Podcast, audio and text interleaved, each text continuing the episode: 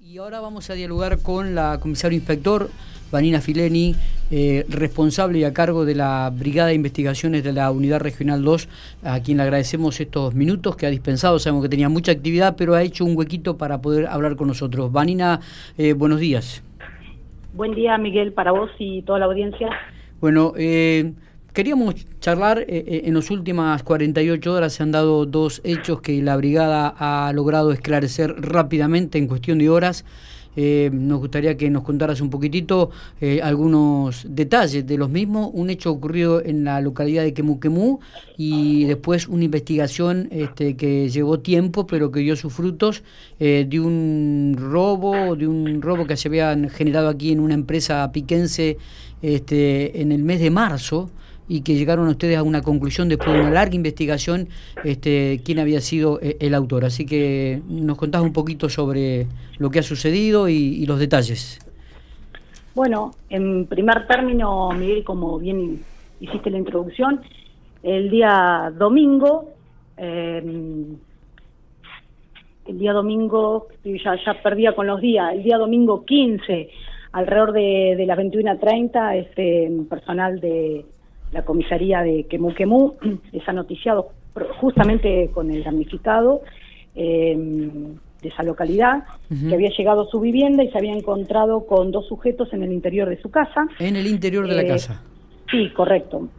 Así que eh, se sorprende eh, al ingresar y obviamente encontrarse con dos personas que estaban en pleno trabajo, estaban revolviendo parte de la, de la morada. Así que, bueno, eh, el damnificado logra retirarse hasta la vereda, salen corriendo los, los imputados, eh, estos dos sujetos, y bueno, eh, en la huida logra aprender a, uno de ellos, que era, por decirlo de una forma, la, eh, a ver, el, que más edad tenía, el mayor de edad, salió caminando prácticamente, entonces vio que era fácil de aprenderlo y bueno, llamó rápidamente al personal policial que se llevó hasta el lugar y, y bueno, eh, lo demoraron rápidamente. Claro.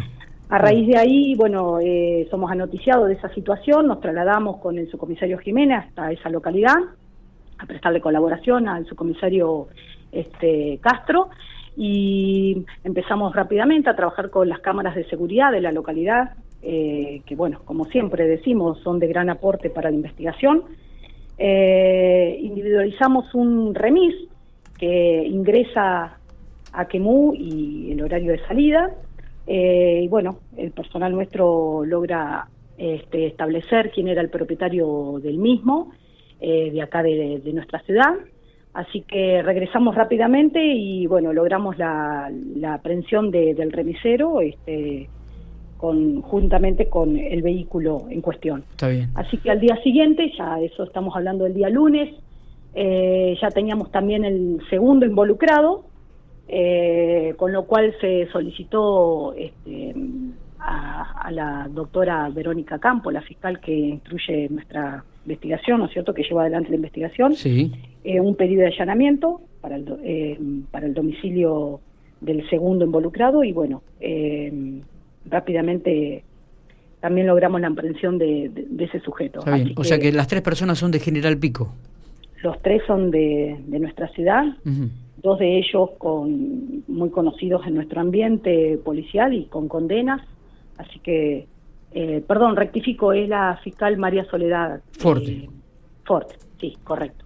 Ayer le formalizaron y bueno, em, dos de ellos tienen 20 días de prisión preventivas. Eh, Bien. así que bueno, se sigue trabajando porque todavía tenemos... Dos de ellos, ¿y el tercero, Vanina? Recuperó la libertad. Recuperó la libertad. Bien, perfecto. Y eh, esto con respecto a un trabajo eh, bastante ágil y bueno, dinámico y rápido con personal de la comisaría de Quemuquén. Está bien. Eh, ¿Se habían llevado algo del interior de la vivienda o...? Eh, sí, sí, llegaron a, eh, justamente cuando llega el damnificado, estaban en plena búsqueda, este, pero eh, uno de ellos logra sustraer eh, una suma de dinero, ah, alrededor de 50 mil pesos. Bien, bueno, no fue recuperada esta suma de dinero, obviamente. No, no, por el momento no, así que, bueno. Se sigue trabajando.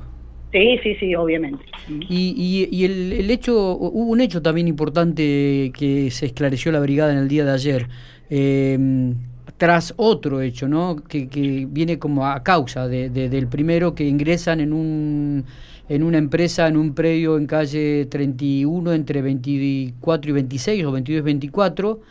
Eh, entran forzando el portón, pero este, desactivan la alarma. ¿Esto es así? y Correcto, eso es así. Eh, la denuncia fue formulada en la comisaría segunda, eh, por allá por el 3 de, octubre del corriente año.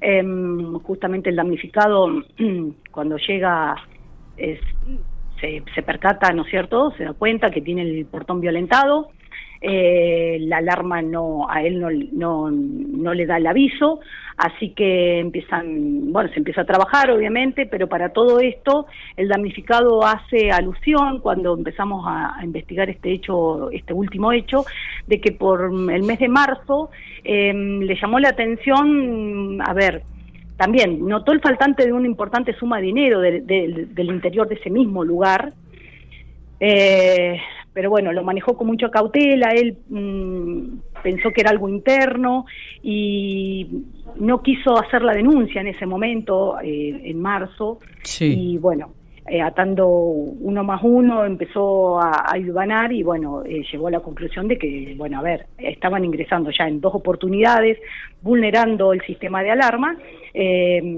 al mismo lugar al mismo predio. Así que bueno, cuando empezamos nosotros a trabajar el último hecho, hilvanamos también el primero.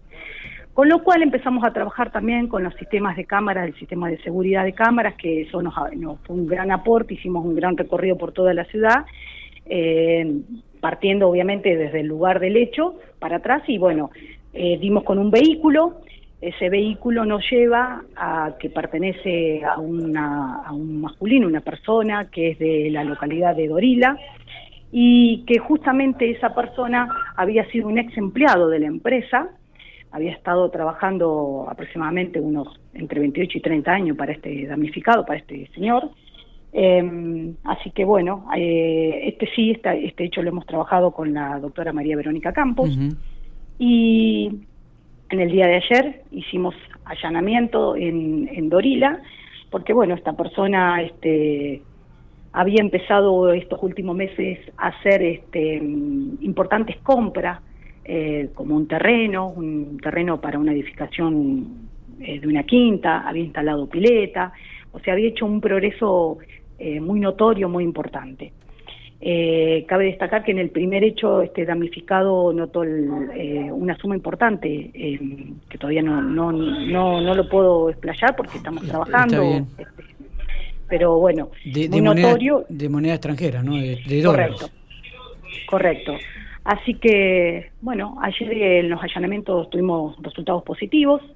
Eh, la persona fue notificada a disposición de la fiscal y en el transcurso ahora de la mañana este, va a ser atendido este, por la eh, doctora. Vanina, lo que llama la atención, no sé, o, me equivoco, eh, este, este titular de la empresa había denunciado en su momento el robo de dólares? ¿O no? No, por eso digo, en un primer momento, él, eh, cuando estamos hablando allá por el mes de marzo, si bien mm, nota, hace un reconto de todo, notó el faltante, pero le lo manejaba algo interno, pensó que era algo que mm, no quiso presentar la denuncia. Ajá, bien.